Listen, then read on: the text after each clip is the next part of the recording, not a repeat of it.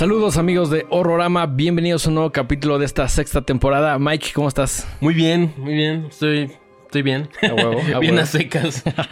Eh, Está bien, está ¿tú, chido. ¿Tú qué tal? Bien, un poco cansado. Te ves, te ves así. Una semana así medio como churidito, de mucha actividad, pero todo chido. Fue una semana. eh, Creo que es el sentimiento general. Como que ha sido. Como que a veces ya se siente. Que, que ya el, el ya año arrancó. Sí, no, no. no. ya, Está ya, ya. Está chido. o sea, yo, yo, yo prefiero, pero. Sí. Fíjate que yo. eh, ha sido una semana muy interesante, pero también como que me han confirmado ahí unos proyectos chidos. A huevo. Entonces estoy, estoy feliz. ¿Algo que nos puedas adelantar? No. no, ok, Todavía no. Bueno, acabando el programa me dices. Acabando el programa te digo, pero se vienen, se vienen cosillas. Qué chingón, qué chingón. Por ahí me emociona algo que vas a hacer con una marca de ropa, gorras. Sí, sí, sí, está eso. Eso está chido. Y un par de cosas que me acaban de, de confirmar esta semana que también dije, oh, lo- Está Nice. chido, está Bien, chido, bien. está chido. Bien, ¿Tú cómo, cómo, por qué, por qué estuvo tan pesada tu semana? Pues estuve ahí haciendo, sí, bastante chamba, algunas actividades, una entrevista en radio, este, mm, varias cosillas, varias cosillas, pero todo bien, todo bien. Y, y por si eso no fuera suficiente, por si no tuviéramos horrorama, nuestra chamba, no, otras chascas. Ajá. Aparte estamos ahí con, con nuestros amigos eh, Rafa y Peli. Ajá, tratando de armar el... Tratando de armar un Dream Team ahí. Bueno, no si un Dream Team, pero haciendo más Pues ese proyectos. es nuestro güey. Dream Team, güey. Sí, o sí, sea, sí. O Seguramente sea- habrá gente más, menos capacitada, pero pues estamos trabajando con las personas que queremos trabajar y que admiramos y que nos gusta lo que hacen. Sí, está padre porque es como, como que traemos una racha ahí de, de- de querer hacer cosas. Y creo que es bien importante cuando... Te repito, y les juro, no, no, no es por querer sonar así como... Regañón. No, ni regañón, ni, ni, ni presumido, ¿no? Pero es, creo que es bien importante tener como otras actividades más allá de la chamba que te den otra satisfacción. Completamente. más allá de. O sea, entiendo que tampoco es tan fácil, ¿no? Sobre todo cuando tienes a lo mejor como un. Una chamba de lunes a viernes en un horario, pues ya después de eso solamente Sí, quieres no que llegue el quieres fin de hacer semana nada, nada. y no quieres hacer otra cosa más que ahí. echar la hueva, ¿no? Hemos estado ahí, hemos estado ahí. Pero al menos para mí, incluso cuando tenía chamba, me gustaba llegar de mi trabajo, a pesar de que estaba ya cansado. Lo recuerdo, lo recuerdo, de hacer tus y propias ponerme cosas, a hacer ¿no? mis cosas y, y eso me da una satisfacción que el trabajo del día a día no necesariamente cumplía. Sí, completamente. Si tienen la oportunidad, eh, no se olviden de que tienen una vida aparte del trabajo.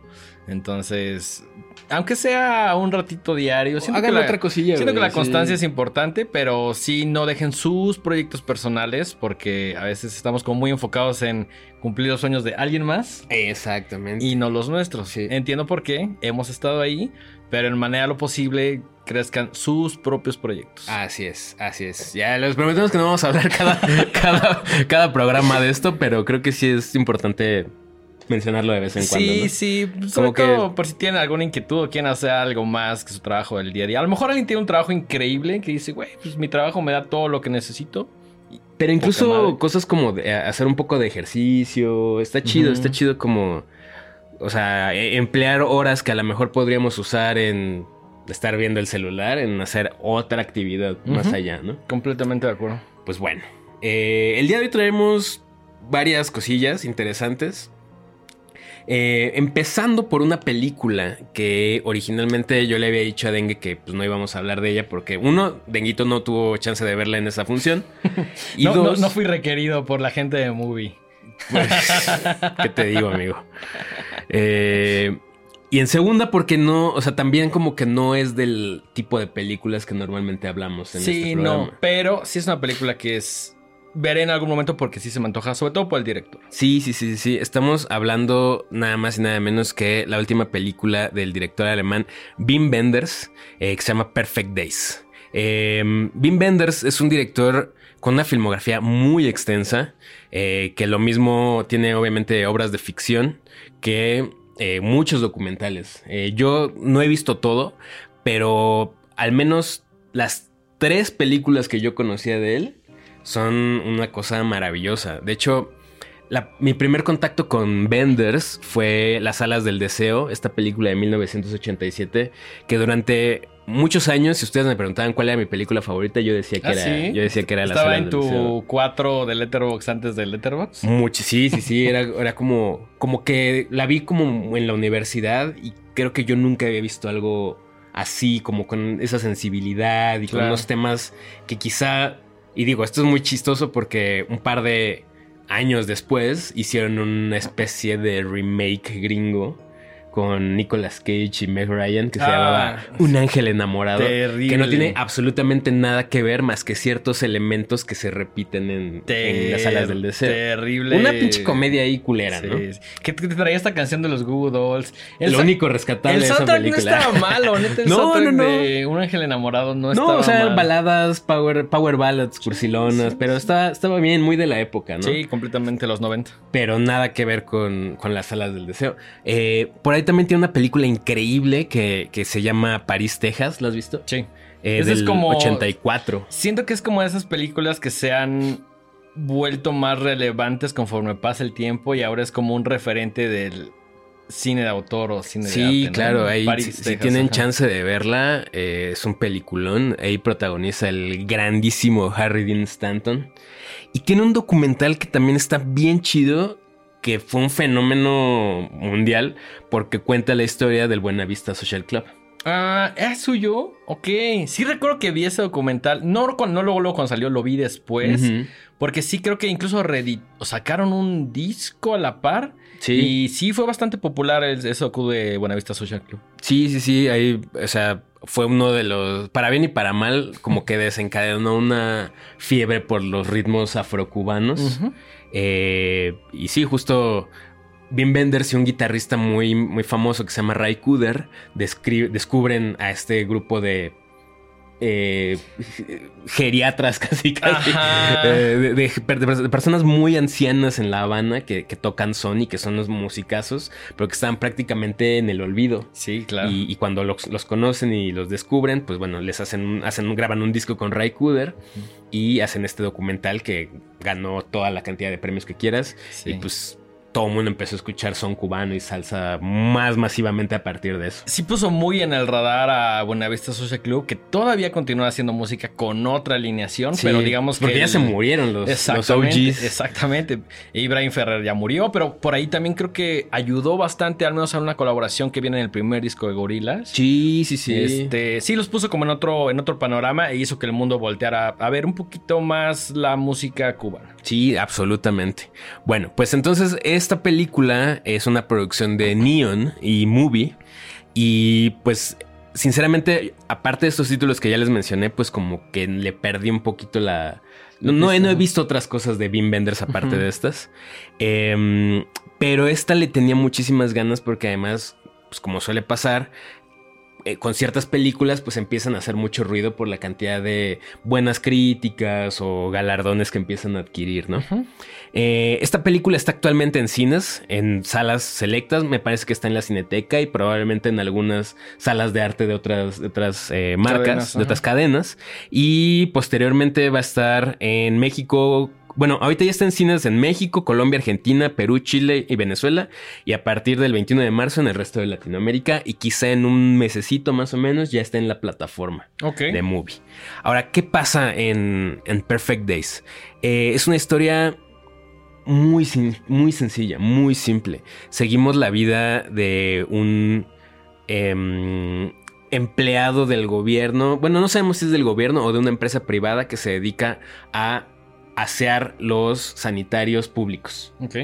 Eh, esto en Japón, ¿no? Interpretado por eh, Koji Yakusho, que eh, pues, sinceramente tiene una carrera súper extensa. Se ve que ha salido en toda la cantidad de películas japonesas que te puedas imaginar.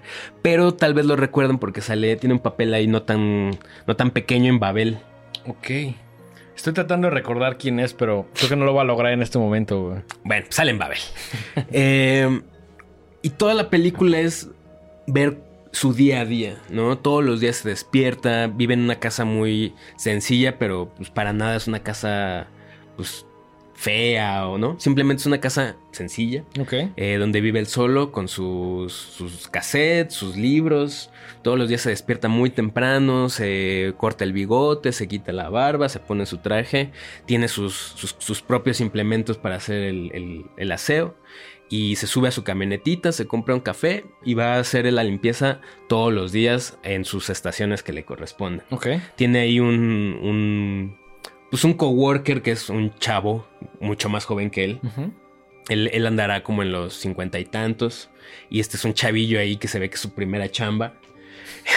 su primera chamba. Y, y pues es muy chistoso porque nuestro protagonista en toda la película hablará 10 veces a lo mucho. Ok. Y cosas muy sencillas. Sin embargo, no es tan necesario porque él transmite mucho con sus gestos y con cómo sus movimientos, su lenguaje corporal. Y es muy chistoso el contraste con su, con su compañero porque pues, este es un chavo que le cuenta los problemas que tiene en su vida, la morra que le gusta, que no tiene dinero y todo. Y el vato nada más como que le, le responde con gestos o a veces ni le responde. Ok. ¿no? Eh, creo que es una película que me gustó mucho porque no es, es de estas películas que rara vez lo hacen muy bien y que te muestran como una rebanada de vida, pero que no tienen ni una motivación muy grande. O sea, este personaje, a pesar de que lo vemos hacer cosas rutinarias y lo hace de buena gana, tiene como una vida sin muchas ambiciones. Ok. O O sea, sea, como su- o sea, tiene como algo rutinario que le funciona y le gusta y se acabó. Y con eso es feliz. Ok. Eh, es, es feliz y recibe lo que la vida le da, lo bueno, lo malo, lo chistoso, lo no tan agradable. Eh, y nunca intenta ponerte al protagonista como, como una especie de ser muy espiritual. Simplemente es un vato, un Sí, vato una que, persona común y corriente. pues que como que ya encontró la la- la- el modo de llevar su vida y lo hace de la manera Bien y normal. más ajá. tranquila sin meterse con nadie eh, que, que lo necesita, ¿no? O sea, sus, su- más allá de, o sea, además de hacer su trabajo lo mejor que puede, eh, sus otros gustos en la vida son andar en bici, regar sus plantitas, tomar fotos, trae una cámara siempre, una cámara analógica y que pues, quién sabe dónde sacó y anda tomando fotos de las cosas que se, que se encuentran en la calle. Ok. Va a comer todos los días en los mismos lugares. Tiene amigos, o sea, no es un güey completamente solitario, ¿no? O sea, Solo es rutinario, ¿no? solo rutinario, ¿no? Sus amigos son la gente que conforma su rutina. Eh, y sí, o sea, a pesar de que no- esto es prácticamente lo que pasa en toda la película, sí hay un par de cosas, De eventos canónicos. de eventos, pues ni siquiera son canónicos, son cosas que le pasan Ajá. que, que obviamente le dan como cierto sabor y muy, digamos, como en la última parte de la película, sí pasa algo que te da de una manera muy fina, porque además tampoco es como que sea un mega plot twist ni nada, Ok, ok, como que te dan a entender un poquito más de su pasado y como que entiendes un poquito más Porque de su el- personaje. Ok, porque, porque es así hoy en día. ¿Por qué es así hoy en día? Ok, ok. Pero también lo deja, o sea, te lo medio platican, pero la verdad es que tú tienes que sacar tus propias conclusiones, ¿no? De o sea, acuerdo. no te dicen, claro, es que es así porque le pasó esto. Sí, nada, más te da ahora-". detallitos para que tú empieces como a armar este contexto Sí. de su pasado. Sí, sí, sí. En, en realidad no te cuentan como una backstory. Ni- No hay un flashback larguísimo, no, no. No, no. Son nada, solo con nada. detallitos, supongo. Ujú. Ok. Eh, y pues nada, es, es una película con una fotografía muy bonita de, de un Tokio contemporáneo, pero tampoco es este lugar como súper flashy que luego vemos en otras películas, ¿no? Es la, Claro. la parte más X de la ciudad. Que digo, está bonita y todo, pero no sí, pero es- no es eh, el cruce de. ¿Cómo se llama? Shibuya. Ajá, para nada, ¿no? Ni, ni son eh, esta gente que luego es como muy extravagante. No, es una ciudad X. Ok, ok. Y el score y el soundtrack son una cosa muy fina. ¿Ah, sí? Muy bonita.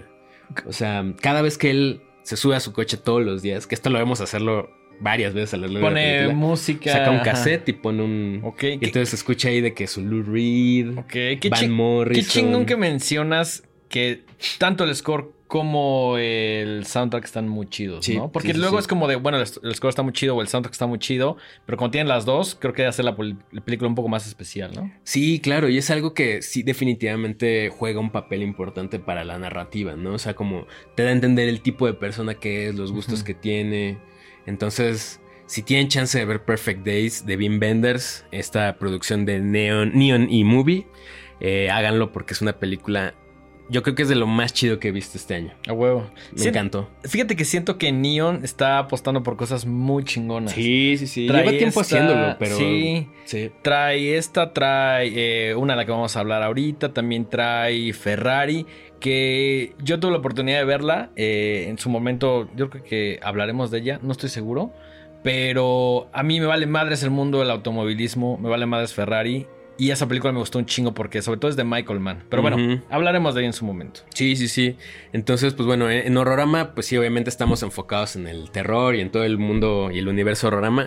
Pero cuando hay películas así de chidas, creo que vale la pena Sí, darles un claro. poquito más de. Y además sabemos que mucha gente que consume horrorama sí les gusta el cine de género, por decirlo así, pero pues también les gusta ver cine en general, ¿no? Y buen cine, ¿no? O sea, películas más allá de claro, claro, ajá. los blockbusters. Que digo, no tienen nada de malo, nos encantan los También, blockbusters. ¿no? también. Pero hay ciertas peliculitas que están ahí como chiquitas, ahí como sin como causar más, mucho. como más modestas, pero que no, que, o sea, no son nada modestas en el discurso o la propuesta que tienen, ¿no? Simplemente la distribución no es de blockbuster porque hay mucha gente que a lo mejor dice, el tipo de películas son aburridas o lo que sucede con los estereotipos del cine de arte, ¿no? Sí, sí, sí, no es una duna, ¿no? Que nos gustó Ajá, mucho y que todavía sí, no podemos hablar de ella.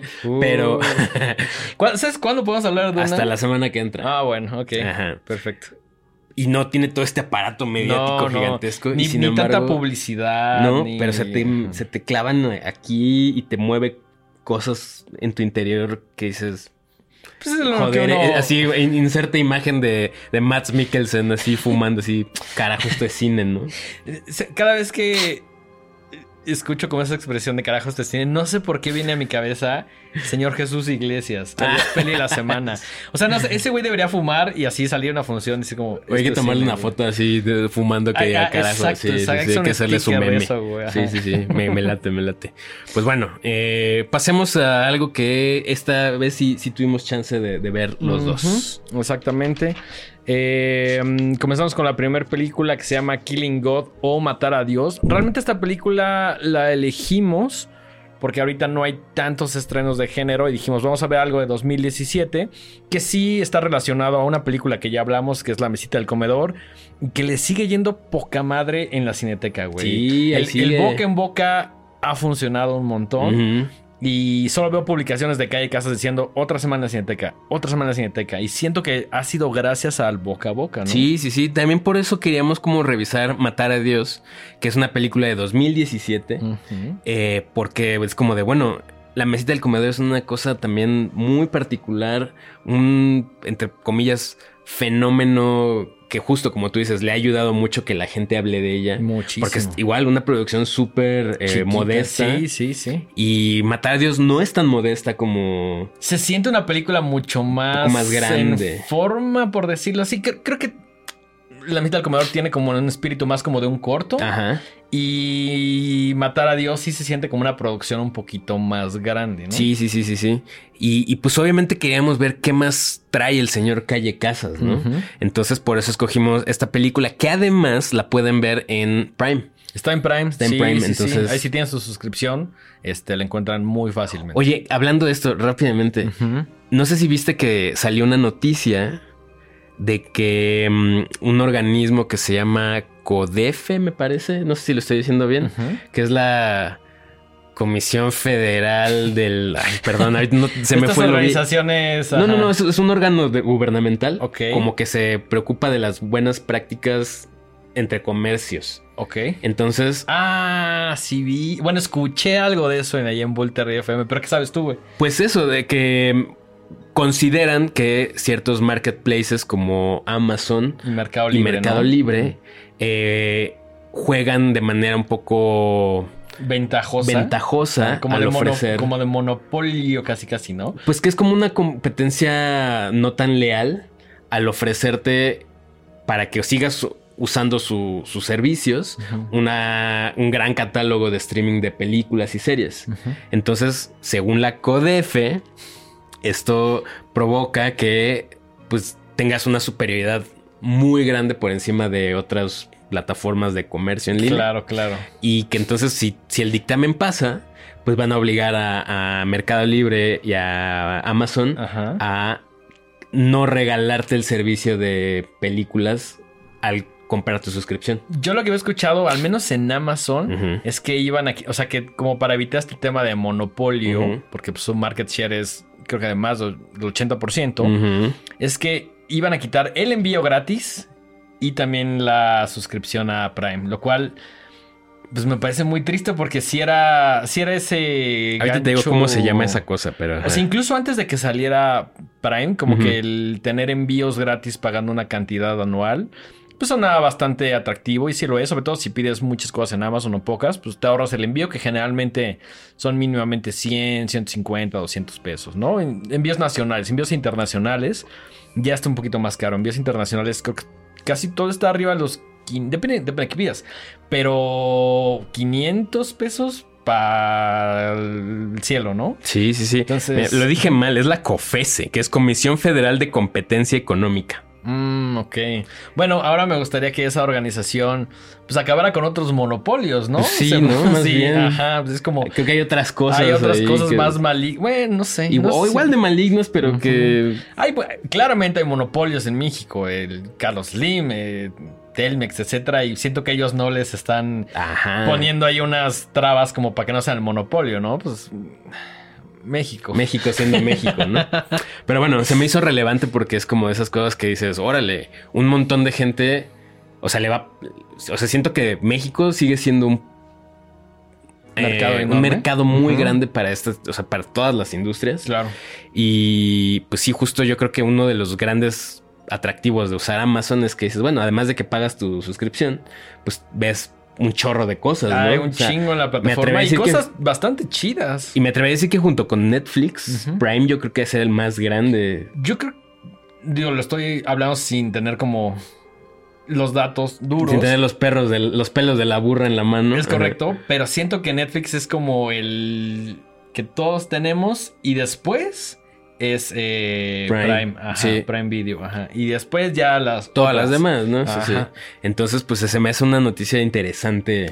Ojalá Digo, y no pase esa ley, güey. Pues ojalá no, porque digo, si por sí ya es caro andar pagando plataformas, pues otra vez pagar una que de parte ya tenías y que ya estás sí, muy que ya, que ya tenías contemplado y que ya no es como un extra que tienes que pagar. Pero bueno, si llega a pasar, pues recuerden que tenemos medios alternativos, el festival, eh, un chingo de cosas para que pues, ustedes siempre que busquen una película la encuentren. Así es, así es. Bueno, regresando a matar a Dios. Eh, la pueden ver todavía, afortunadamente, con su suscripción. Todavía no pasa la ley, entonces eh, en lo que estamos hablando la pueden ver. Sí, en Prime. Em, ¿De qué va? ¿De qué va a matar a Dios? Bueno.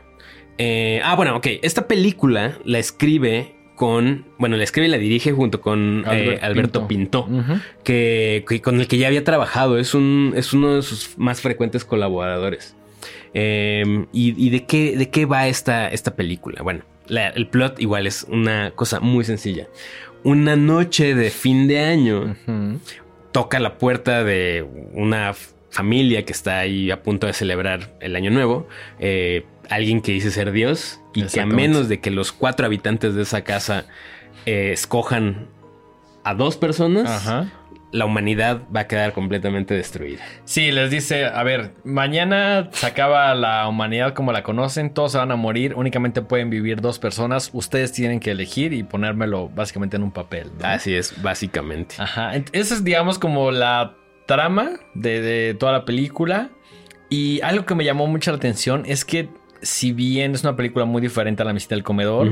Repite cast, lo cual también es como raro ver estos personajes de los cuales A mí me gusta. de alguna manera ya te casaste, pero ahora los ves como otras situaciones. Sí. Pero está chingón porque ya de cierta manera estás familiarizado. Por ejemplo, yo vi la visita dos veces y ya como para mí esos personajes son esos personajes. Entonces, verlos en otro contexto, en otras situaciones, está muy chingón porque es como lo mismo, pero no es igual. Me gusta cuando eso, cuando algunos directores tienen como su, Su equipo de trabajo. Ajá, como su ensamble Sí. y, o sea, nada más los cambia de, papel. Es como chido, ¿no? Como que. Sí, muchos directores hacen eso y está padre, ¿no? Que agarran y dicen, como de, bueno, siempre voy a trabajar en la manera de lo posible con este personaje y lo vamos a adaptar. Este. Y está padre que se hagan como los equipos para decir, bueno, este, este proyecto más grande, este más chico. Pero me gusta ver personajes que ya ubico en la pantalla grande en otro contexto, en otra historia, ¿no? Fíjate, es muy curioso porque eh, Casas y Pintos, este, esta dupla, tienen una película que se llama Rip, que ahora quiero ver, que no, he visto, y tienen un cortometraje que se llama Nada S.A., que está, este lo encuentran en YouTube, está muy fácil de, encontrar. Y el protagonista en Nada es Emilio Gavira, que en esta película de Matar a Dios hace el papel de Dios. Ahora, Emilio Gavira es un personaje que también tiene toda una trayectoria larguísima en el cine español. Em, pero es muy curioso porque es una persona de una estatura pues, muy chiquita. Claro. O sea, no, no, sé si tenga enanismo o simplemente es muy chaparrito. De acuerdo. Pero sí es muy pequeño, ¿no? Entonces, eh, pues me encanta primero que esté, que, sea Dios en esta película. Ajá. Porque no te imaginarías que Dios mide 1.30, ¿no? Que mide menos que yo, lo cual es muy poco. Pero sí, incluso cómo representan a Dios. Tiene ciertas cosas como de cualquier cantidad de imágenes que hemos visto de las representaciones de Dios. Pero pero la actitud que tiene es lo que realmente me parece cabrón. Porque no es, no es el dios compasivo, buena onda. No, este güey es un hijo de puta, güey. Es un. o sea, es un dios rencoroso, sádico. Vengativo, ajá. Cruel. Y que no se anda con miramientos, güey. No, no, o sea, les grita, los regaña. Y la familia está así como de este güey sí será Dios o no. Y, y, también como espectador, como que hay un, al principio de la película, como que dices, pues este güey puede ser que sí sea y es una representación muy chida. O nada más es un vato tratando de... Joder con unos desconocidos. Exactamente. Em, por ejemplo, Emilio Gavira, este personaje que hace a Dios, eh, en Nada S.A., que es este otro corto que les menciono, interpreta a un señor común y corriente que encuentra un trabajo donde le pagan mucho dinero por no hacer absolutamente nada. Qué chingo. Su trabajo es estar sentado en un banquito de las siete horas del día, de lunes a viernes. Me recuerda este cuento de Germán Melville, el de Bartleby. Algo así. Em, en el cast también pasan otras cosas interesantes. Por ejemplo, aparece Eduardo Antuña, que es Carlos en esta película, que en la mesita del comedor es el que les vende la mesita a la pareja. Sí, y que cuando lo vi dije, no mames, este personaje en la mesita me gustó mucho. Eh, otra, otra de nuestras protagonistas es Itziar Castro, que es eh, la esposa de, Carlos en el papel de Ana. Que en la mesita del comedor la vemos porque es la amiga que se encuentra en, el, supermercado. Y en esta película ella es la productora. Órale. entonces es un equipo ahí como que están todo el tiempo haciendo, haciendo cosas, interactuando. Eh, aparece también Boris Ruiz, que a él yo no lo ubicaba de otra cosa, pero sí me acuerdo que salía en esta película que se llama Los ojos de mi madre. Ok. Que también es un, thriller ahí bastante, bastante chido. Y vemos repetir eh, también como un protagonista a David Pareja, que es el, pues el mero mero protagonista de la mesita del comedor. Exactamente, esta vez en el papel de Santi. Em, es una película que tiene un tono obviamente de comedia, una comedia oscura. Muy, muy oscura. Y me gustó mucho. Tiene, o sea, me la pasé muy bien, me divertí. O sea, no me va a cambiar la vida. No, no, no. Eh, pero si me la vuelvo a topar, sí la vería. O sea, yo, siento que es una película que creo que podría ver. Sí tiene un tono un poquito similar en cuanto al humor, lo que mencionabas. Eh, si lo comparamos un poquito con, con, la mesita del comedor. Y eso me gusta mucho, las actuaciones, el humor. Eh, bueno, ojo, la mesita del comedor es un madrazo así y no, o sea, a pesar de que hay como ciertos momentos donde no sabes si reírte o no, no es una comedia. O bueno, no sé si es una comedia en forma. Y esta sí es un poquito más esta sí Tiene un, esta sí tiene un tono un poquito más chistoso. tiene mucho más chiste. Sí, claro. La, otra. premisa en sí es. La otra creo que sí es mucho más tensión que comedia. Sí, sí, sí. Sí tiene unos momentos de comedia entre enormes comillas, pero justo pasa eso con la vista del comedor, ¿no? Que dices, me río, no me río, te hace sentir incómodo de esa manera, ¿no? Esta me hizo sentir un poco más incómodo, pero sí me gusta más que desarrollen a los personajes. No porque no suceda en la mesita, sino porque aquí creo que al ser una producción más grande se dan un poquito más el tiempo, tiene más personajes. Este. Tiene, tiene como varias cosas muy interesantes. Em, por ejemplo, lo, chistoso, bueno, más bien lo interesante de esta eh, encrucijada en la que se ven nuestros protagonistas es justamente sus interacciones, ¿no? Y sus, historias. Carlos y Ana son una pareja ahí medio disfuncional que se ve que llevan años juntos.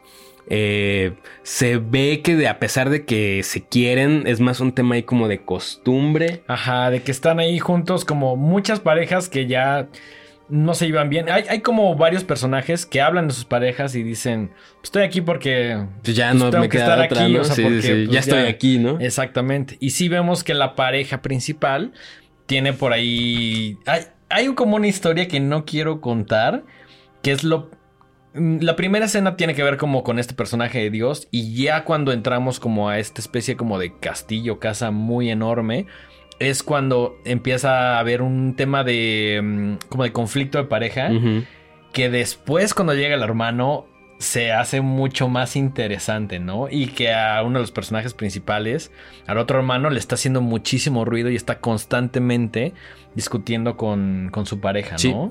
Fíjate, me gusta mucho que toca ciertos temas muy contemporáneos, pero de una manera, no quiero decir ligera, pero sin ser tan seria ni tan preachy, sin ser tan eh, predicadora, ¿no?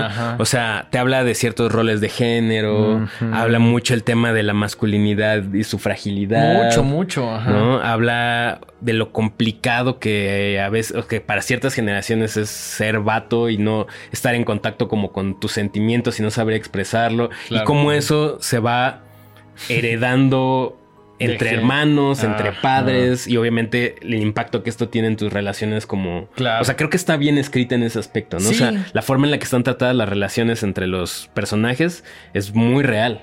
Sí, tiene sus buenos momentos donde se da la oportunidad de justamente ciertas temáticas importantes y contemporáneas, como de discutirlas un poquito por medio de diálogos. Que sí creo que esta película tiene muchos más diálogos que acción. No lo digo a manera de queja. Y es así como se va construyendo la película, ¿no? Sí tiene sus momentos de acción, eh, momentos como muy visuales, que también la foto me gusta bastante.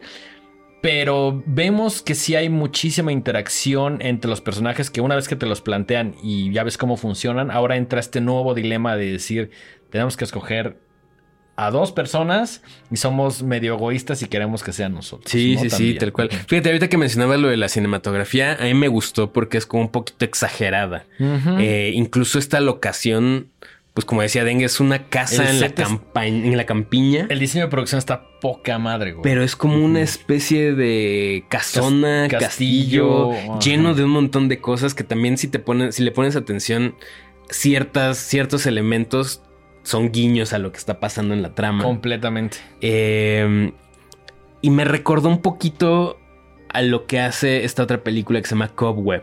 Mm, donde juegan con las sombras, donde juegan con los espacios como muy cerrados. Sí, que, tiene como ahí sutilezas que te abren como un poquito más el panorama o te dicen por dónde van ciertas situaciones. Sí, y como que la casa termina volviéndose también un elemento. Casi, casi, sí, casi casi un personaje, ¿no? O sea, es una casa vieja con unos rincones ahí medio extraños, con una decoración. Pues que para algunas personas podría resultar como muy cargada. A mí me encantó. Como muy barroca. Pues es que tú y yo nos gusta tener entre más pendejadas mejor, güey. Tienen ahí como cuadros antiguos y cabezas de animales. Y... como estos que antes le llamaban como gabinetes, ya sabes, que tienen como curiosidades de todo el mundo. Un gabinete de curiosidades. Ah, exactamente. Que nosotros pues nos sentimos que en nuestros departamentos más o menos tenemos. Si han ido alguna vez a nuestros departamentos, pues saben que nos gusta tener pendejadas por todos lados, ¿no? Sí, sí, sí. Eh, tiene ahí también una buena dosis de gore. Sí. Moderado, ¿no? Moderado. Pero, pero chido, divertido. A mí me gusta cómo empieza. No les voy a contar la primera escena, pero me gusta cómo empieza porque empieza como de putazo, ¿no? Ya después, como que se hace una pausa y te introducen como a este espacio, este castillo, donde se desarrolla la historia principal. Pero digamos que la primer, los primeros tres minutitos, como que así dices, ay, cabrón, ¿no? Y, ya. Que siento que desde el póster, ves el póster, se llama eh, Matar a Dios. Dices, bueno, este es el personaje de Dios, ¿no? Eh, siento que eso sí es como. Es una película que tiene como una trama hasta cierto punto fácil de adivinar, pero eh, sí tiene su cierta complejidad y su cierto desarrollo, ¿no? Así es, así es. Eh, y también el título es como muy provocativo, ¿no? Como que uno esperaría ajá. algo así súper. Incendiario y en realidad es una cosa mucho más sencilla, Sí, mucho más... que como dices tiene muchos elementos de comedia, Sí, ¿no? sí, sí, sí. El personaje de Dios creo que es de esas cosas que igual que el título confrontan mucho, ¿no? Porque en- me atrevo a decir que el 90 o 80% de representaciones de Dios, pues es otro tipo de Dios mucho más solemne, mucho más compasivo, como cuando vas a la iglesia y te dicen Dios es bla, bla, bla, bla, pero nunca te dicen, pues este güey tiene la capacidad de matarte en un segundo, ¿no? O sea, como el, como el, la parte oscura de Dios y como lo que decías, ¿no? Maligna, este... Que, que la Biblia tiene mucho de eso también, o sea, a pesar de que... Claro, pero no es lo que, pero no es lo que generalmente te dicen en. Ah, no, sí, no, no, es el, no es el primer discurso, ¿no? No, pero pues, o sea, es bien sabido que la religión católica está fundamentada en el miedo, Claro, ¿no? claro. En el temor a Dios, justamente. ¿no? En- paréntesis, me recordó ahora que fuimos a ver eh, Naranja Mecánica a la Cineteca. Hay un momento donde Alex se acerca mucho, bueno, lo obligan a que se acerque a la religión. Y él, en vez de em, tomar como la parte más, como la parte buena, como que le interesa mucho toda la parte salvaje y empieza como a fantasear con ella, ¿no?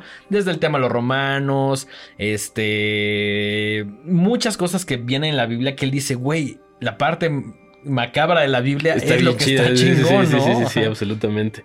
Pues eh, a esa película también le, le fue muy bien, poco a poquito ha ido como ganando más eh, adeptos. Eh, en Sitges ganó el premio del público a mejor película. Sí, el gran premio del público. Varias nominaciones en otros festivales no tan grandes como Sitges, pero también que premian como justo al cine de terror, de género y, y de fantasía, ¿no? Yo sí siento que muchas personas que se vieron, por decirlo así, contagiadas por el hype que a mí me parece real de la mesita del comedor, ahora están volteando a ver esta película de Matar a Dios. Nos sucedió a nosotros, ¿no? Como que dijimos, güey, tienes este pedazote de película, ahora queremos ver qué más hay y fue porque por lo cual decidimos ver Matar a Dios. ¿no? Absolutamente. Entonces, bueno, está en Prime.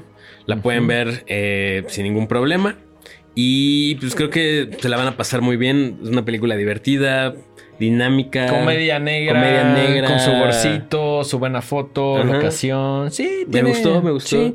Y Me- pues obviamente estamos muy al pendiente de los siguientes pasos del señor Calle Claro, Casas, y ¿no? cuando venga acá a México, esperamos tenerlo en aquí mero, porque pues la verdad se ve pues, un buen tipo, o sea, si le echas un mensaje te responde, entonces ya, ya no hay muchos directores así, ¿no? no, la neta no, la neta no. Entonces hay, hay que aprovechar antes de que... An- Antes de que ya no respondan los mensajes. sí, tal cual, tal cual. Exactamente. Pues, ¿te parece bien si pasamos a nuestra siguiente película? Sí, algo que...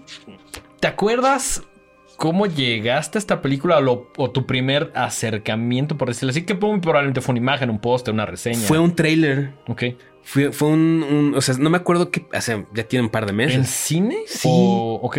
Fui, fui a. No me acuerdo cuál, cuál estábamos viendo. Y la pusieron como un. No me acuerdo si fue un trailer o un, teaser. Pero de hecho yo pensé que era como un cortito o algo así. Como que un, un cine minuto que iban a poner como antes de la película o algo así. Y ya como que dije, ah, pues se ve cagado. O sea, de hecho, y lo, lo digo con un poco de pena. Como que en ese momento no me sorprendió mucho porque el estilo de animación es, Es muy un- sencillo. Sí, un poco más modesto. No por esto de menor calidad. No, no, no, no, para, para nada. nada. Solo es.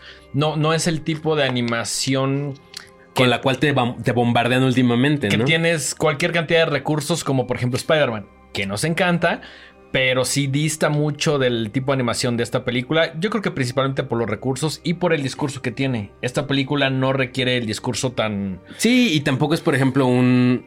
Eh, como, como la de Miyazaki, ¿no? La, la última. no, es una película de estudio Ghibli que es un despliegue así. claro, claro, de miren todo lo que podemos hacer y. Con animación 2D, Con ¿no? animación 2D y muchas técnicas, innovación y. Ni tampoco es este. Ajá, justo esta, esta búsqueda por lo último en hiperrealismo, como. No, no, no. los- no sé, cualquier película de, de Illumination o de Dreamworks o de Pixar, ¿no? O sea, es una, una animación muy sencilla Y también como que por eso en ese momento como que, ah, pues a ver, X, ¿no? Claro. Sin embargo, igual, eh, empezó a hacer mucho ruido porque por ahí se coló entre las nominadas a mejor eh, película, o sea, a las nominadas al Oscar a mejor película animada. Sí. Entonces fue como de, ok, esto es otra cosa, o sea, Claro, es- esto tiene un poquito más de carnita que a lo mejor las imágenes o el tráiler te dejan ver, ¿no? Así Yo es. llegué a ella porque sigo a Neon y ahora les Ujú. estaba poniendo un poquito más de atención y salió una muy breve reseña de Guillermo del Toro, vi el póster y dije, se ve chido, ¿no? O sea, como que se ve padre, me dio curiosidad. me- es que eso creo que fue lo, La lo que nos... Ajá, ¿no? Lo que los dos sentimos curiosidad por verla.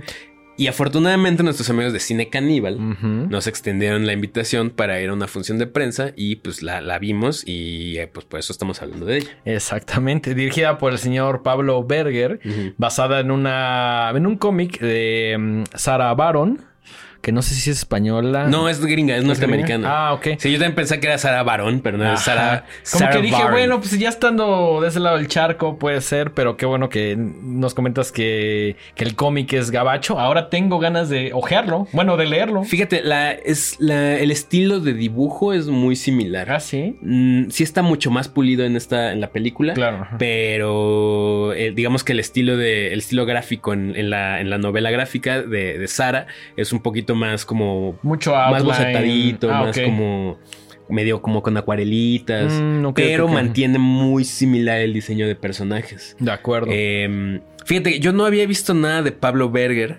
pero por ahí vi que tiene una ver- versión alternativa de Blancanieves Órale. de 2012. Largometraje. Largometraje Ok. con eh, que tiene de protagonista a Maribel Verdú, Ok. que tal vez la recordemos de películas ¿Cómo como olvidarla, güey? ¿Cómo olvidarla, güey? Y tu mamá Y también. tu mamá también. Entré una larga lista, Sí, pero sí, siento que eso fue cuando dije, ay, cabrón. Sí, cuando la, todo mundo la volteó a ver, por lo menos aquí. Digo, en, España ya tenía una Sí, carrera, ¿no? Pero aquí en México fue como, oh, wow, ¿no?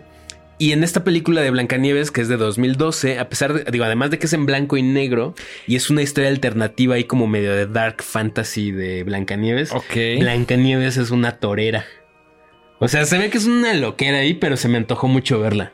Ya lo entendí. Esto es animación. No, no, no, es, es live action. es Ok, live action. Porque dije, obviamente, pues, ¿qué más ha hecho Pablo Berger, Ajá, no? Yo pensaría que tiene. Bueno, esta nada más la dirige, que no es poca cosa. Pero ahorita que me estabas hablando de esa Blancanieves, no sé por qué también que pensé que animación y dije, esto se escucha loco, ¿no? Y, y pensé que Maribel Verdú únicamente hacía la voz. Ah, no, no, no, no, no. No, Es live es action. live action Ok. y se ve locochona. Ok. También se me antojó ahí. Habrá que buscarla. Suena difícil de conseguir. ¿eh? Pues no sé, pues si es Maribel Verdú, a lo mejor la vio mucha gente, a lo mejor por ahí anda. puede ser, puede ser una A buena lo mejor anda en plataforma. una plataforma, Sí, incluso. O en YouTube, ¿no? Sí, Luego, sí, sí, No está ser. de más buscar así por curiosidad. Igual y le puedo echar un mensaje a Pablo, Verga, así, oye carnal, ¿dónde podemos ver tu película, no? Chance. Chance, chance, nos chance, responde. chance, Chance. ¿no? Chance, chance. Eh, la historia, igual, es una película muy simple. Súper sencilla, que creo que en este sentido va muy acorde con la animación, ¿no? Sí. Básicamente eh, sucede en un Nueva York en la década de los 80, Ujú. que te das cuenta que son los 80 por ciertos elementos, por ciertos detalles. Algo, hubo un detalle que me pareció un poco, entre varias comillas, controversial, porque digamos que los estadounidenses como que ya ocultan un poco ese, ese, ese momento, pero aquí te lo muestran pues como muy tal cual, ¿no? Y pues básicamente es la historia de, de este perrito llamado Dog, que está en un Nueva York los 80 y que tiene una vida como bastante solitaria. Y en algún momento dice, pues ya no quiero tener una vida solitaria, quiero tener una compañía, ve a los vecinos que se la pasan poca madre. Y de pronto, viendo la tele en la madrugada, le aparece un comercial de un que venden unos robots, ¿no? Como tu nueva compañía, tu nuevo mejor amigo. Se anima, lo pide, le llega a su casa, una caja completamente grande que le cuesta trabajo armar. Pero una vez que puede activar a este robot, empiezan a crear un vínculo pues muy bonito, ¿no? Sí, sí, sí. Eh, su amistad empieza como a florecer y Dog le enseña a, a- Robot, porque no, no tiene nombre. no tiene ¿no? nombre, no tiene nombre. No tiene nombre y no solo no tiene nombre. La película no tiene ningún diálogo, lo cual también está bien chido. Eso está poca madre y me parece que es completamente intencional en el sentido de decir, a veces el idioma puede ser una barrera.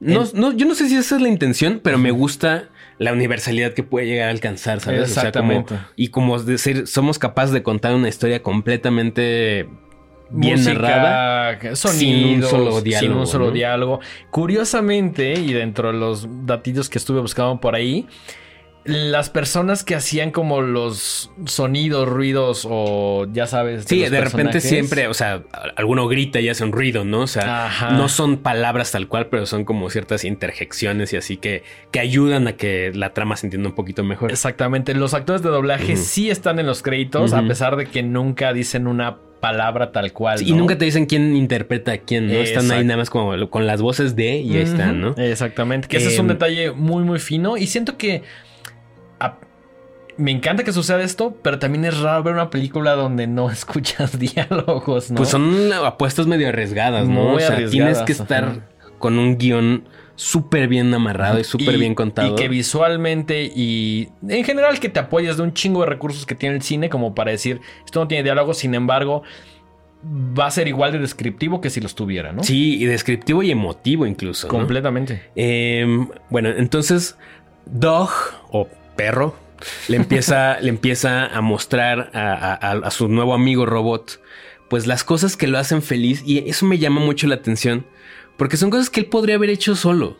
Claro, pero, pero el tema, y creo que es uno de los muchos temas que en la película es como el tema de compartir algo con alguien. Exacto. Y se vuelve más especial, ¿no? Claro, y siento que me ha pasado muchas veces uno no quiere hacer nada si no es con compañía fíjate, que yo hace tiempo tenía mucho eso. Yo era la persona que decía como de, ¿quién quiere ir al cine? Y mis amigos de en ese momento me decían como de, yo sí, pero no puedo, pero no puedo en tal horario. Entonces me di cuenta de que estaba dejando de hacer un chingo de cosas que quería. Y en algún momento dije, voy al cine solo, voy a hacer las actividades que quiera solo. Sin embargo, si disfruto mucho, lo disfruto más ir en compañía, ir con amigos y en pareja.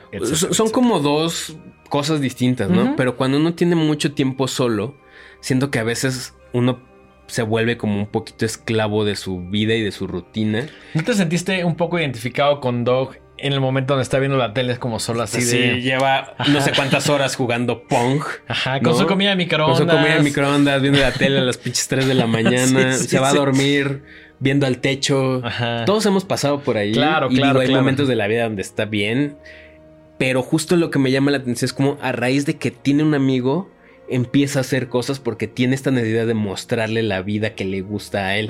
Sobre todo como de compartir, decirle, mira, esto es lo que a mí me gusta y a pesar de que el robot está de cierta manera como a su merced, no, no, no hace sus propias actividades.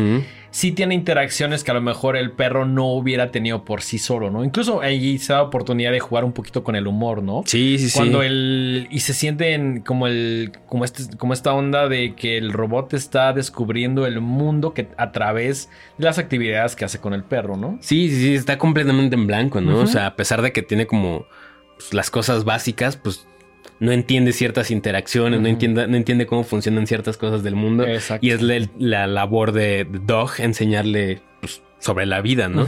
Eh, pues como ya dijimos, ¿no? La, dirección de arte, que al final sí se me hizo súper bonita. Sí, completamente. Eh, eh, la animación sencilla, pero muy efectiva, muy bien animada, con unos diseños de personajes súper chidos. Me encantaron, güey. Es, una, es una, es un Nueva York de los ochentas, que sí se siente de los ochentas. Sí. Pero algo que me encantó es que bueno, todos los personajes son animales. Todos. Pero no se siente y lo, lo, aplaudo, no se siente como estas películas de Shrek, donde todo tiene un twist, ¿no? Ah, no. Donde, por ejemplo, si hay una tienda de una marca, lo adaptan para que suene como medieval. No. O, como en, claro, en Cars, ¿no? Que todo es relacionado a las marcas, pero como si fuera de coches. Aquí las marcas aparecen como son. Eso se me hizo muy interesante. hay mucho, no sé si decirle product placement, pero. Pero no se siente forzado, ¿no? y es pues como de. pues es que así es. Así en Nueva York, así es la cotidianidad, así vienen estas marcas y las ponen como muy tal cual, ¿no? Este. Hay bastantes. Y esto me lleva a la cantidad de referencias que tiene la película. Tiene un chingo, algunas más obvias que otras, pero a huevo este, esta película que ves y dices, ah, no mames, el póster del Dark Side of the Moon en eh, arriba la cama del perrito. Y así hay cualquier cantidad. Y algo que nos gustó mucho es que si hay un momento donde es Halloween y hay un chingo de Es referencias. puro eye candy para Sí, fans de Horrorama. O sea, completamente. en tres minutos hay como 50 referencias a cosas que nos encantan, ¿no? Ajá. Desde unas muy obvias hasta unas mucho más clavadas. Pero toda la película está llena de detallitos así que, que también es muy interesante, ¿no? Como que cada escena que, que se te va poniendo enfrente, a- al menos yo era como de, a ver, ahora qué, van- qué van a meter por ahí, ¿no? Ejemplo, hay una parte donde eh, Dog está escuchando música y está escuchando los Talking Heads.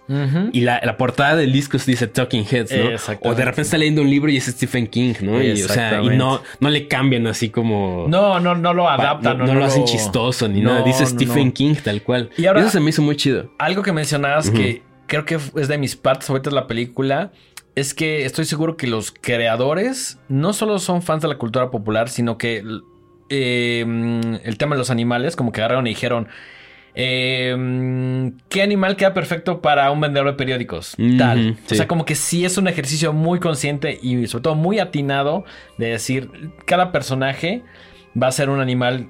O sea, nada de esto es aleatorio, ¿sabes? sí, y creo sí. que sí está muy bien representado. Además de que sí es un pequeño recorrido, resumen por ese Nueva York de, las- de los 80, sobre todo en las diferentes escenas que hay, ¿no? Vemos a mucho eh, inmigrante, vemos eh, cierta escena de punk, vemos, ya sabes, y, y al igual que el robot, tú también estás descubriendo cómo es en Nueva York los 80. O a lo mejor ya sabías, tenías una idea, Es- pero te lo expande un poquito Es más. como una ¿no? postalota de lo que es Manhattan, ¿no? Completamente. O sea, con N cantidad de, de escenas que digo, si, si han tenido la oportunidad de visitar Nueva York, obviamente las van a reconocer. Y también N cantidad de clichés, pero que no, o sea, no, no, no, no lo digo de una manera irrespetuosa, ¿no? No, no. Sino que, pues sí, obviamente vas caminando en Manhattan y te encuentras así al crew de hip hoperos que están cantando y bailando Ajá. y ahí están, ¿no? A O sea, los es- B-Boys, a los Exacto. punks, a la gente de Wall Street. digamos que como todos los microuniversos que existen. en- Exactamente. En, en- en- en esta latitud, ¿no? Sí, ahora algo que no estábamos mencionando es que pues a lo mejor ustedes bueno, ¿y qué más, no? ¿Qué más pasa? Todo, toda la, la película lleva esta, pues sí, este descubrimiento del mundo hasta que pasa una cosa en la cual perro o dog se, se ve obligado a dejar abandonado a robot por una situación que se sale de sus, de su- de sus manos. Y que él empieza a luchar contra ella hasta que de plano dice: ya no puedo, ¿no? Ya no puedo, ya lo llevé hasta el límite y tengo que dejar este robot aquí. Así es. Que ahí es donde empieza como. Digamos que la segunda mitad de la película, ¿no? Claro, y, y entonces ya empiezas a tocar otros temas más allá de la amistad, como justo eh, como pues la vida de repente te pone en situaciones donde por mucho que te lleves con una persona o quieras a una persona, lo que sea, la vida toma caminos muy divergentes Sí. y, y no te queda otra cosa más que seguir adelante y seguir viviendo tu vida y aprender a soltar y aprender a sanar y aprender Ujú. como a, a seguir sin, sin mirar atrás porque no hay más que hacer. Claro, ¿no? Os, os todo como este tema de la expectativa porque sí vemos una relación muy bonita que de pronto se ve interrumpida y es algo completamente... Humano y normal. Ajá, y, y ahí es donde retomo un poco lo que decías, ¿no? La cantidad de temas que trae. eh, lo vuelve una película hasta cierto punto universal por esas temáticas tan humanas. Si bien es un perro, si bien es un robot, todo lo que está expresando la película es muy humano, ¿no? Lo bueno, lo malo, lo triste, lo feo, lo nostálgico, etcétera, etcétera. Entonces, por eso creo que dependiendo de cada persona, le puedes encontrar cosas con las que te relacionas, cosas que a lo mejor no has vivido. Y conectar de diferente manera con esta película, ¿no? Así es. Seas un niño, seas un adulto. Eso, eso, eso que toca es algo bien chido. Creo que es una película que si bien toca temáticas muy de adulto, ¿no? Porque pues obviamente para relacionarte con ellas te tienen que haber pasado y no sé si a todos los niños ya les pasaron todas Claro, esas cosas. Claro, claro. La puede ver perfectamente un niño y no es un humor, o sea, ni es un humor simplificado para los niños, No. ni tan complejo que no lo puedan entender, No, no, para nada. ni, ni tan, entre comillas, simple como para que a un adulto se le haga aburrida. Sí, no. o sea, es una película muy universal. Creo que ese es un poquito como la magia y el reto que tenían los creadores. ¿no? ¿Cómo hacemos una película tan universal que hable de cosas humanas con personajes no humanos, que sea para niños, adolescentes, adultos y que todos salgan en su mayoría satisfechos con esta película. ¿no? Sí, y que tiene un gran desarrollo de personajes, ¿no? O sea, Repito, sin diálogos. sin diálogos, Sí. con humor, sin diálogos, Mucha música. con mucha melancolía, con mucha emotividad, sin diálogos. Siento que es una película, y si tuviera que resumirla muy burdamente, es una película que tiene un chingo de corazón. Absolutamente. Pero un chingo. Sales enamorado de la película. Y, y- y los dos personajes principales, el perro y el robot, tienen su propio arco y está súper bien amarrado, está súper bien eh, desarrollado. Que uno diría, "Ay, pues, pues sí, obviamente, ¿no? Pero luego son cosas que digo, verga, ¿por qué se le olvida desarrollar a los personajes a algunos cineastas, ¿no? O sea, se me hace un gran, un gran, gran logro, ¿no? Siento que al ser un tema de animación, como que tienes que tener un guion muy bien construido porque. eh, porque la animación es, es costosa, es más complicada. Si de pronto quieres cambiar ciertas cosas en el guion con- cuando estás filmando algo, siento que tienes más la oportunidad. Y siento que cuando haces un guion para algo animado, Ujú. Es como casi casi así se va a quedar, güey. Ya no, o sea, ya no hay más espacio para que te puedas mover una vez que ya está escrito el guion. Por eso yo creo que se le pone tanta atención y digamos que el equipo de animación que lo hace perfectamente bien, como que ya tiene clara la perspectiva de por dónde va la película, ¿no? Sí, sí, sí, sí.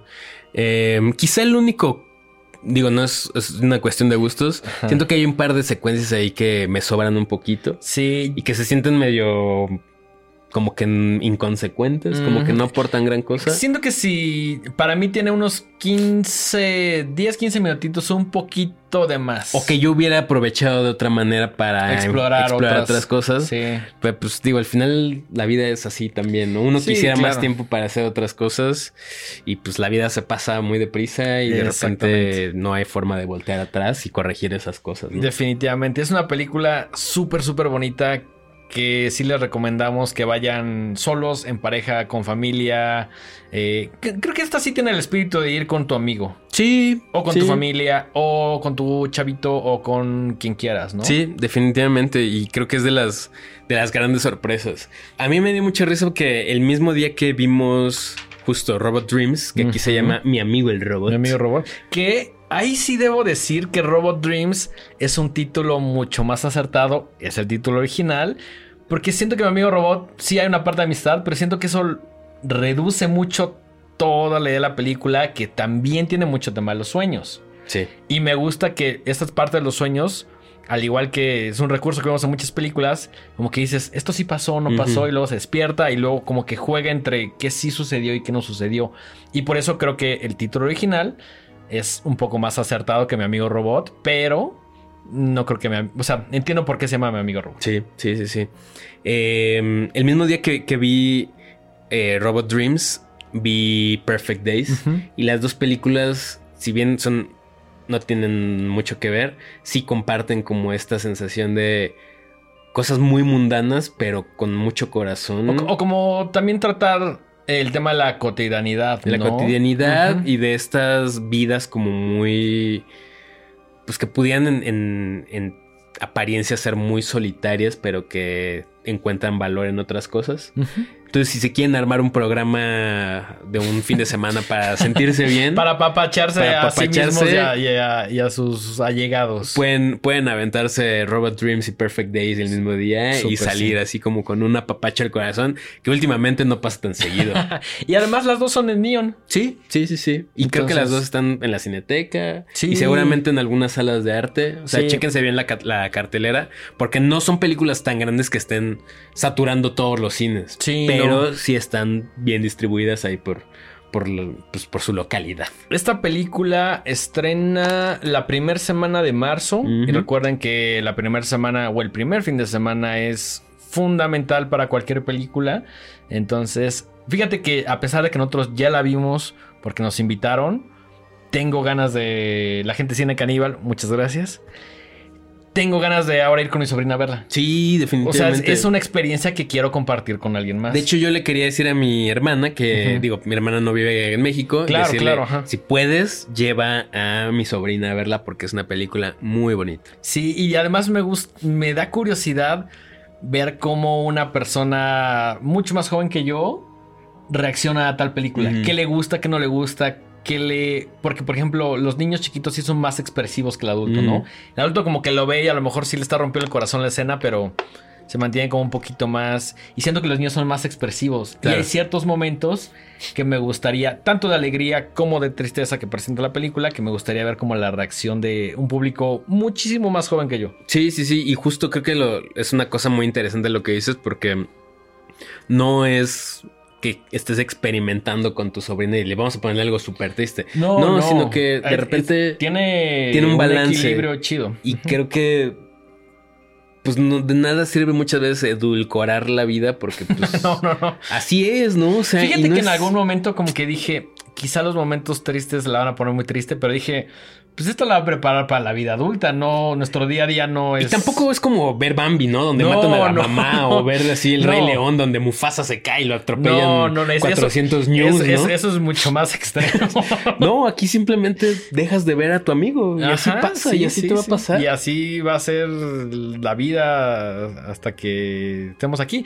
Pero mm, sí quiero verla. Incluso me encantaría decirle con mi familia, vamos todos a verla. Sí, sí, sí. Algo, algo chido va a salir de aquí, ¿no? Absolutamente, absolutamente. Entonces, pues bueno, ahí se, se van con un poquito de tarea. Eh, vean Matar a Dios en su plataforma de Prime. Ajá. Vean Perfect Days de Wim Wenders. Una La historia súper chida. Cineteca está, ¿no? Cineteca bueno, está. creo que también algunos, bueno, como Va a estar en algunas salas de cine. Unas salas de arte. De arte, exacto. De cine de arte. Y vean Robot Dreams, mi amigo el robot, que Ajá. también es un, un apapacho. Sí, sobre todo me encantan las referencias. No sé si te acuerdas, pero en la recámara de Dog estaba. Esto creo que no lo noté o no todos los personajes, pero hay un C3PO, Hay un citripio, hay un R2D2, hay un un, Messenger. hay un Messenger Z y hay un Robbie de Forbidden Ajá, Planet, güey. Lo cual, y todos están en la recámara de Dog. Y así hay cualquier cantidad. Otra que me gustó y que se me hizo muy personal que hace Pablo Berger, eh, siendo español, es que es este personaje que tiene en su bolsa que es naranjito. Que no sé si lo recuerdas, pero pues básicamente es del Mundial de España 82, ¿no? Entonces Sí. es como decir. Voy a meter un poquito de que me gusta el fucho y de este mundial y de este personaje que pues hace cualquier cantidad de años no veíamos, ¿no? Sí, sí, sí, sí. O sea, tiene N cantidad de referencias que no aportan gran cosa a la trama, pero siempre se agradecen porque es como la ajá. esencia de los creadores ahí, ¿no? Y te da eso, la esencia de los creadores por medio de ciertos guiños, ciertos detalles que no son estrictamente relevantes para la película, pero que sí te dan a conocer más sobre el personaje de Dog, sobre la ciudad, sobre todo lo que los sobre cierta y sobre cierta parte de la historia, ¿no? Claro. Cierta parte, o sea, sí te habla de una temporalidad. Por ejemplo, no sé si es lo que no querías decir, pero de repente vemos en muchas escenas como el, el skyline de, de Nueva. York y vemos las torres gemelas. Exacto, era eso básicamente, ¿no? ajá. Y es como de órale, qué interesante que la, o sea, bien la pudieron haber ubicado en, en esta época. ¿no? O, O sea, no poner el skyline con las torres gemelas, que para muchas personas es un tema sensible, pero son los 80, tenía pues, que estar. Tenía que estar porque fue uno de los un par de los edificios más Pues era de lo icónico, ¿no? Era lo primero que veías cuando te ibas acercando a Nueva York. Y ¿no? el igual que la Estatua de la Independencia, el Rockefeller Center y muchos landmarks ahí de, de Manhattan sobre todo. Entonces, pues bueno, creo que con eso podemos ir cerrando. Eh, si fueras tan amable de recordarnos tus redes y las redes de este programa. Antes de eso, Ah, nos faltan los saludos. me gustaría echar algunos saludos. Sí, es cierto, sí, es cierto. Qué, qué Eh, pelado soy, una disculpa. Está bien, luego hacemos, lo hacemos al final. Entonces está bien. Saludos a Eduardo Strange, a Victoria mm, Venegas, a Ana Laura Arrieta, a Arearte, a Ed Ruiz, a Emilio Ramírez, a Lili, a Tadeo Guevara, a Ana Rodríguez, a Eric Rodríguez, a Cristina Cruz, a Cristina Lozada, a Luis Leal, a Daniels, a Fren Romero, a Milena y a Griffith. A todos ellos, muchísimas gracias. Eh, sigan comentando, la verdad es que nos ayuda mucho.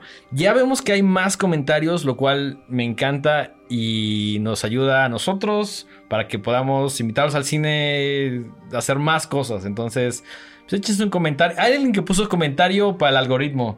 Si quieren comentar eso, Increíble. está poca Gracias, madre. Gracias por gracias. ayudarnos. A lo mejor no tienes mucho que decir, pero estás apoyando a este canal y creciendo un poquito la comunidad, que de eso se trata. Y hablando de comunidad, eh, acabamos de eh, abrir en, nuestro, en nuestra cuenta de Instagram uno de estos canales de distribución que le pusimos Horroverso. Exactamente. donde podemos tener una comunicación un poquito más directa, les estaremos ahí mostrando un poquito más de lo que hacemos día a día, de las películas que vamos a ver. Luego también hay como cosas que digo, esto no sé si Ponerlo en las historias. poner historias o poner un post, pero quiero compartir Sí, y es como sí. de, pues échenle ojito a esto, son como cosas un poquito más clavadas, entonces también los invitamos a que se suscriban y este, pues por ahí estamos poniendo varias cosas un poquito más específicas o más mm, personales, por decirlo así, de, de- de lo que es Horrorama, ¿no? Así es, así es. Entonces, eh, Horrorama, recuerden que lo encuentran en todos lados como arroba los Horrorama.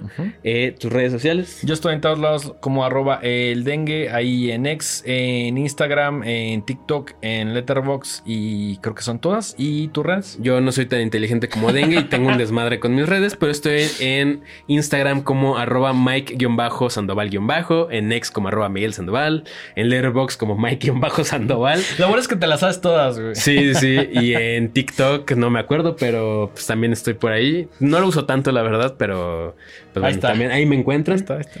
Y pues nada, esto fue otro episodio de Rama. Recuerden suscribirse, recuerden compartirlo, recuerden Echarle like, recomendarlo a sus amigos y enemigos. Si les gusta el programa un chingo, véanlo dos veces, escúchenlo, Spotify.